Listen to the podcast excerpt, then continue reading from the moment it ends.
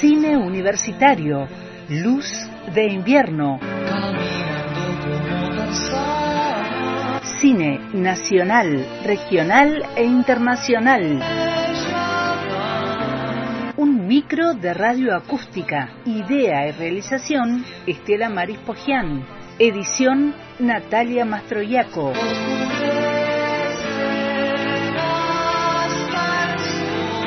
Una luz de cine en la tarde de radio acústica por antena libre.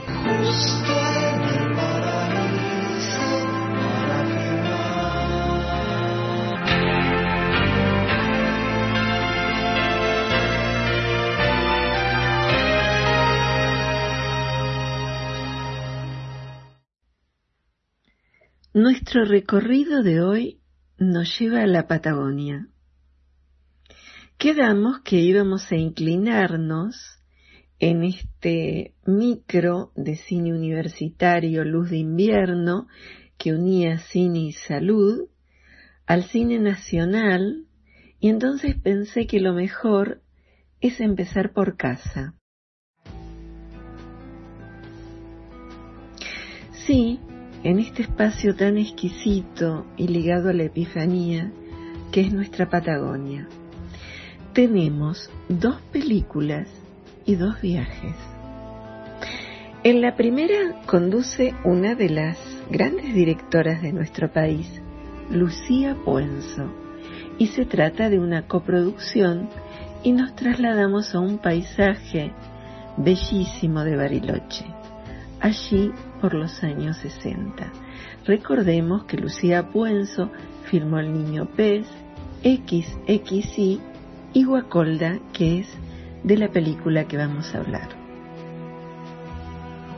El segundo viaje es por Chubut.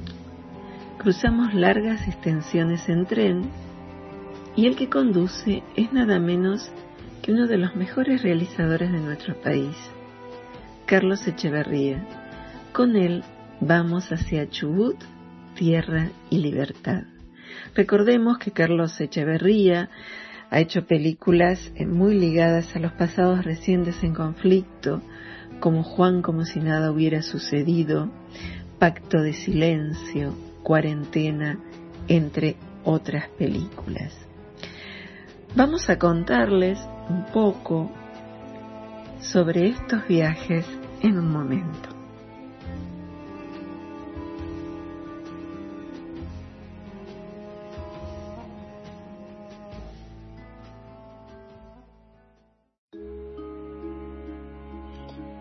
Empecemos por Guacolda. ¿Qué dice la sinopsis? En el verano de 1960, un médico alemán, interpretado por Alex Brendemul, conoce a una familia argentina y se le une a ellos para seguir la ruta del desierto en caravana. La familia hace renacer en él todas sus obsesiones por la pureza y la perfección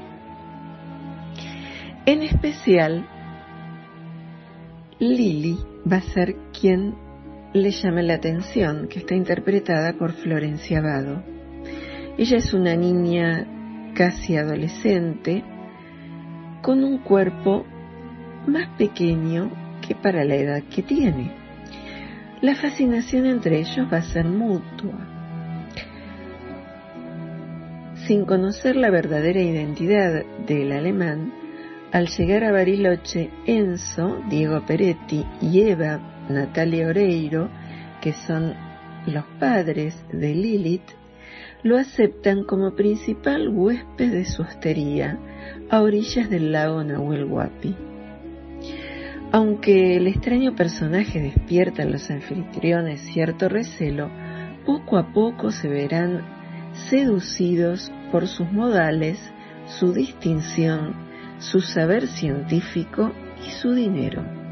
La película Guacolda es una coproducción argentina, Francia, España y Noruega desde el 2013. Eh, como les decía, la dirección es de Lucía Puenzo y tiene este equipo, este, estos intérpretes tan eh, importantes. Bien, vamos a entrar en la profundidad de la película porque hay una apertura en la película que es muy fuerte. Lucía Puenzo decía en una entrevista que ella tenía una imagen de una chica jugando en ese camino al desierto en los años 60 con otras niñas y un hombre que la miraba. Y eso desencadena la primera parte de la película que tiene un correlato con el mismo libro que ella adaptó. Eh, ¿Cómo a partir de estas, estas imágenes son en algunos momentos como en primerísimo plano. El hombre observa cómo ella va, la niña va a la camioneta y se le cae una muñeca y se le ven las piernas a la niña y él se va a acercar por primera vez y van a hablar. Em, le, levanta este hombre la muñeca del piso y ella le dice que se llama Wacolda. Em, hay primeros planos ahí que tienen una dimensión muy emotiva.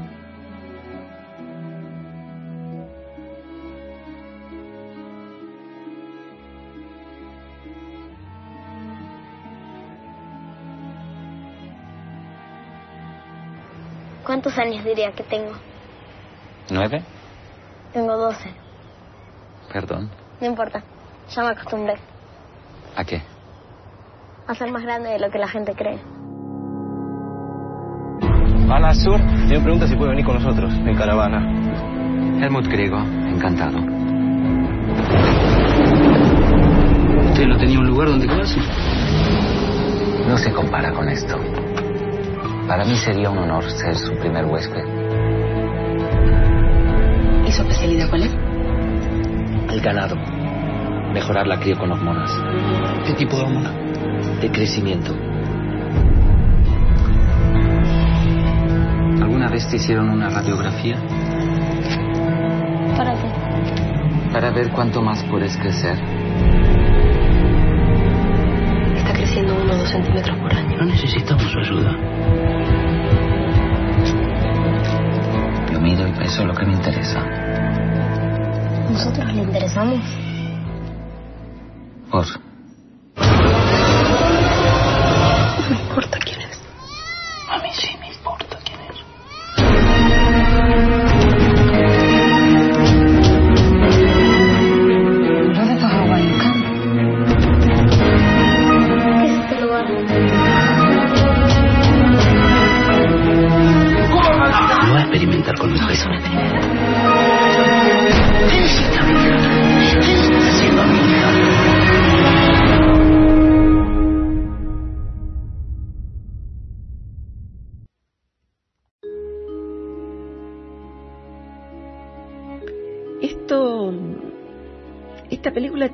dos líneas argumentales, que es la relación del médico con Lily, la hija de la familia de 12 años, mm, que como les decía, por problemas de crecimiento tiene una talla menor que la que marca su salud.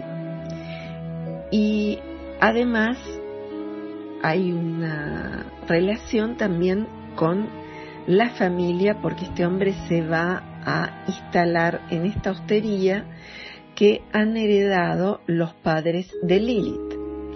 Hay momentos que el filme tiene algo de maravilloso en su puesta en escena, la nieve, los días cálidos, la madera, el fuego, el viento, la lluvia, los elementos en definitiva, ¿no? Es una película muy atractiva, está muy bien lograda y desde, el punto de vista estético, una película ambiciosa que, esto necesita nuestro cine, ¿no? Em, y la cuestión de la forma es tan buena, porque en esa forma nos va a contar situaciones realmente terribles relacionadas con ese médico. Como en toda película de Puenzo, aquí se habla de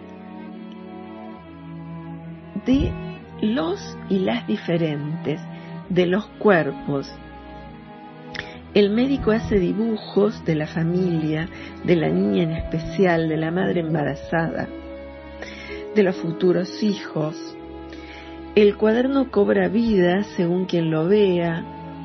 El filme nos habla de la genética, la investigación humana y la negación de lo diferente, de lo que irrumpe como distinto y de algo terrible, que es, ustedes saben que hablábamos del juramento hipocrático.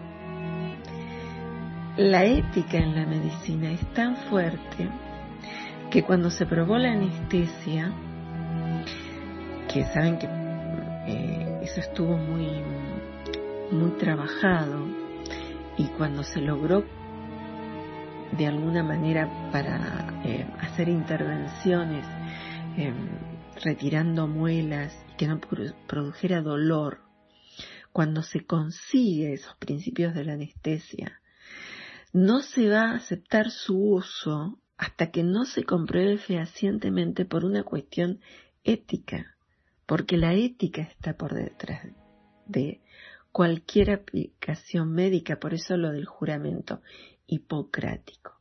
Y como verán, esta película tiene esa relación con el cuerpo, pero mediante eh, situaciones que nos acercan al nazismo y al nazismo en nuestro país. Por eso vale mucho ver la película y no quiero adelantar tantas escenas porque de esa manera nos estaríamos perdiendo de verla, de sentirla. Sí, eh, lo que les quiero decir es que el paisaje se hace cuerpo en nosotros, las montañas, esas visiones, las interpretaciones, esa, esa madre que encarna Natalia Oreiro eh, de una forma, ella, ella como actriz vieron que es tan, tan diferente en cada una de sus películas, en cada una de las películas eh, es multifacética. Hay una casa de muñecas que, va a fundar el padre de Lilith y que va, va a patrocinar este médico, que es la metáfora del cuerpo y de la perfección siniestra también, y del material que están hechas estas muñecas. Este es eh, sobre todo otro tema, sobre todo ligado al cabello de las muñecas que es natural. Hay una increíble fotografía, hay una interpretación de Elena Roger que va a investigar a este médico alemán. Eh, la verdad, la actriz que hace de Lily tiene eh, tiene algo de Ande los tejados verdes en la búsqueda y también de la, de la Ofelia del laberinto del fauno mientras la veía. Bueno, todos los personajes que, que la, la ¿no? Eh, otros seres que pueblan el escenario de Guacolda son los hermanos de Lili, el novio, la bibliotecaria, que es también la, es fotógrafa y es investigadora de, de estos, eh, de estos nazis que llegaron a la Patagonia.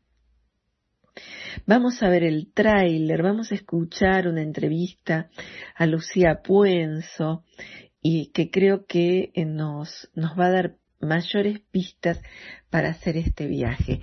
Y si ya la vieron, creo que vale la pena volver a verla, eh, bucear sobre el lenguaje cinematográfico, sobre las adaptaciones, eh, leer también el libro.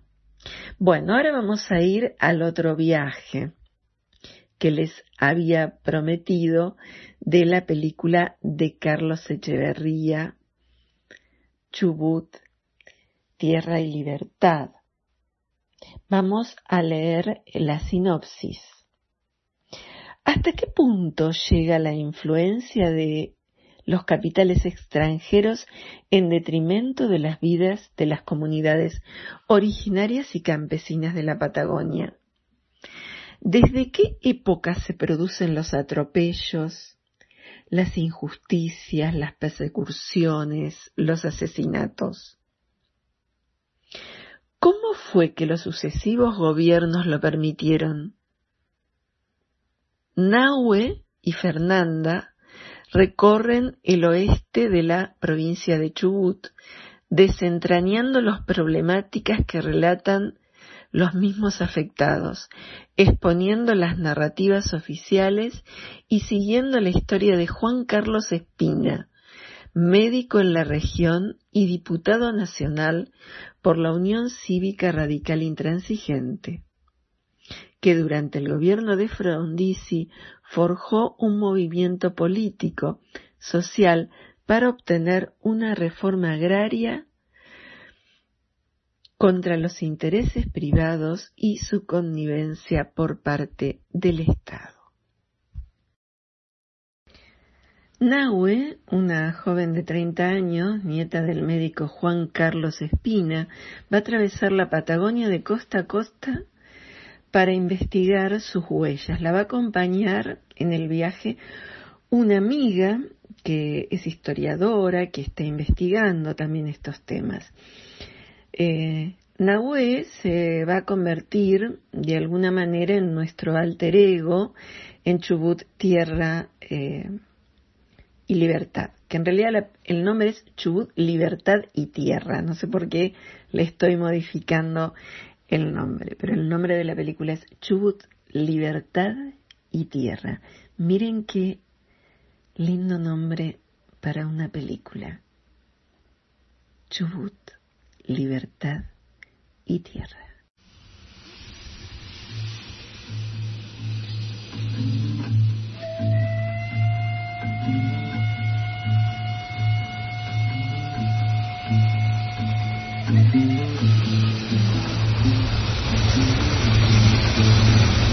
Con el tiempo, leyendo documentos ingleses, confirmé lo que me había contado Fernanda, que el tendido de los rieles, las estaciones, las distancias, todo había sido planificado según los intereses de la compañía inglesa a principios del siglo XX.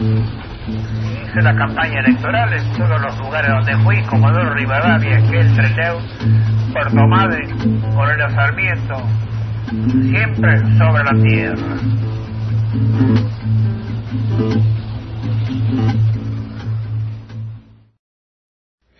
Y es un film de viaje,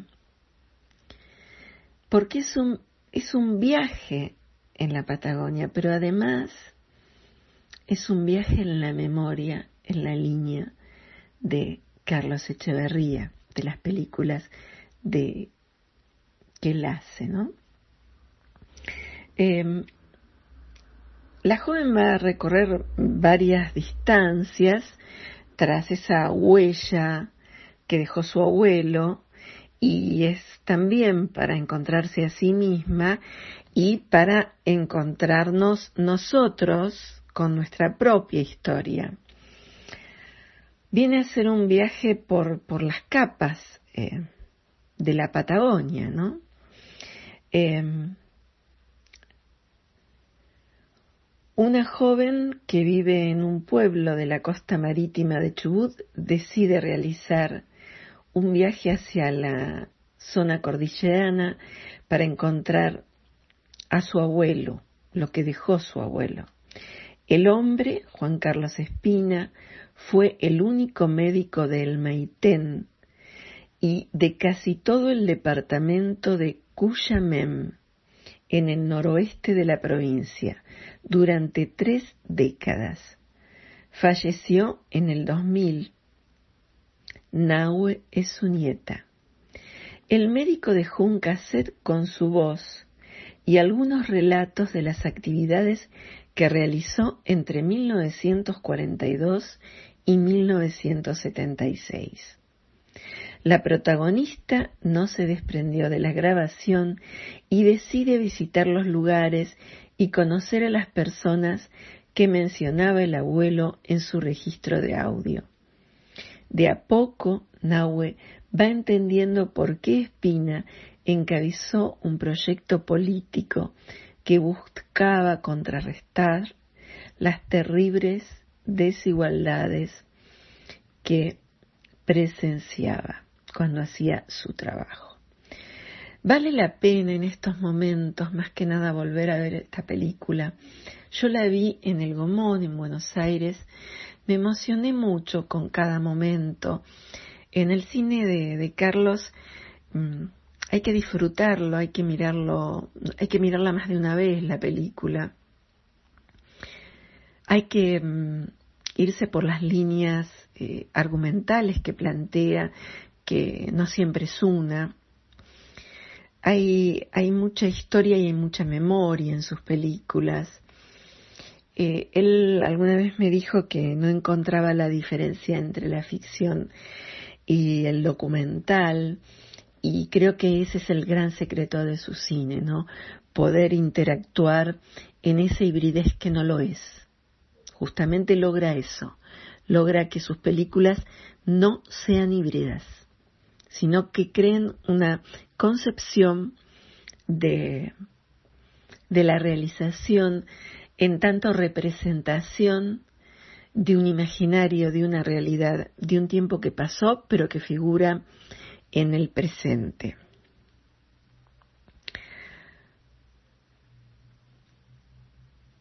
Vamos a dejar algunas grabaciones que, y trailers de la película eh, que van a poder encontrar. Em, Echeverría conocía al doctor Espina desde su niñez porque el padre del cineasta fue el que lo invitó al médico a ir al Maitén en 1945. Leemos en una nota de página 12. Después mi viejo se fue del Maitén, pero quedaron amigos, cuenta Echeverría. Cuando yo era adolescente lo íbamos a visitar cada tanto desde Bariloche. Después, en 1987, cuando se estrenó Juan, como si nada hubiera sucedido en Bariloche, y empezó a haber eh, mucha preocupación por la seguridad de quienes habíamos participado en la realización de la película, él se enteró y vino a verme. Yo vivía en Buenos Aires por aquellos entonces. Espina estaba preocupado por ver qué podía hacer. Ahí nos sentamos y estuvimos hablando toda una tarde y me contó su historia. Y ahí nació la idea de la película. ¿Cuáles fueron los principales descubrimientos que usted realizó de las eh, empresas ferroviarias de la época? Y entonces ahí eh, comentas que les vamos a pasar un link para em, que lean la nota eh, de página 12. ¿Qué rol tuvo el, hospital del doctor Espina en el sistema sanitario del sur argentino? Fundamental, eh, dice Echeverría, porque él armó el hospital.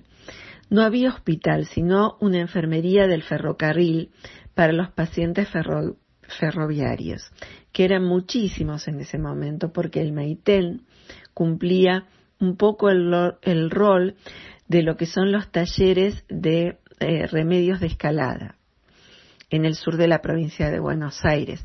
Es decir, allí se reparaban locomotoras, se recambiaban, se abastecían. Por lo tanto, había muchísimo trabajo de los ferroviarios. Pero no había hospitales entonces él armó el hospital.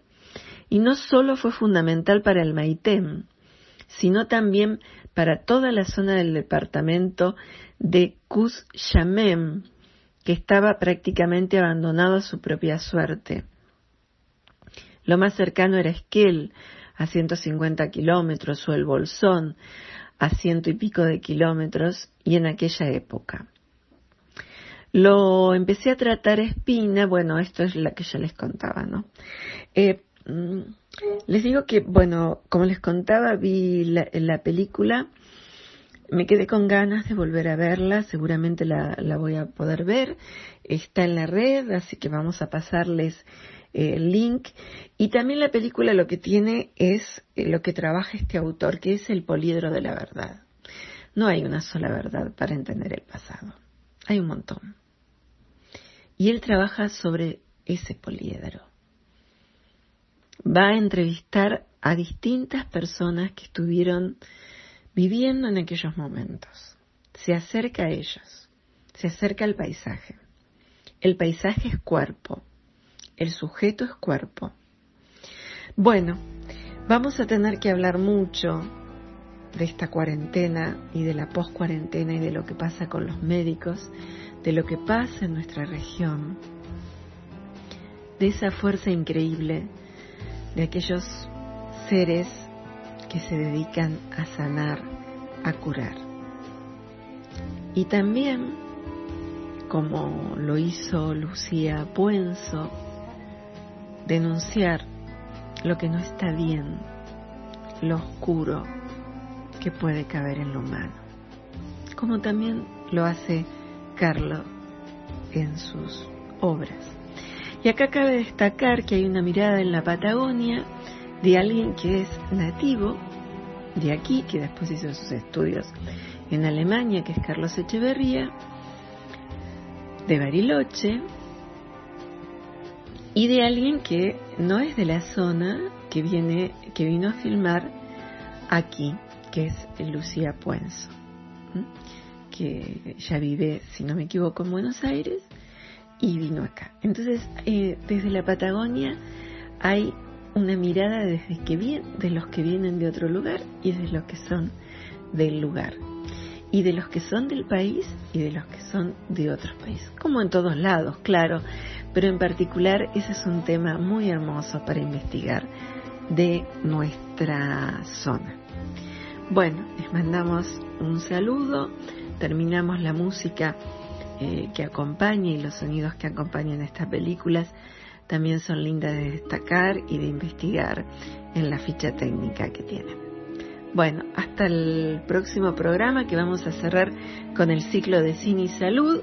Eh, lo vamos a hacer con un, un grupo de varias películas, hablando de películas de aquí, de allí, y vamos a tener también, vamos a incluir una entrevistada que nos, nos va a hablar de cine y salud.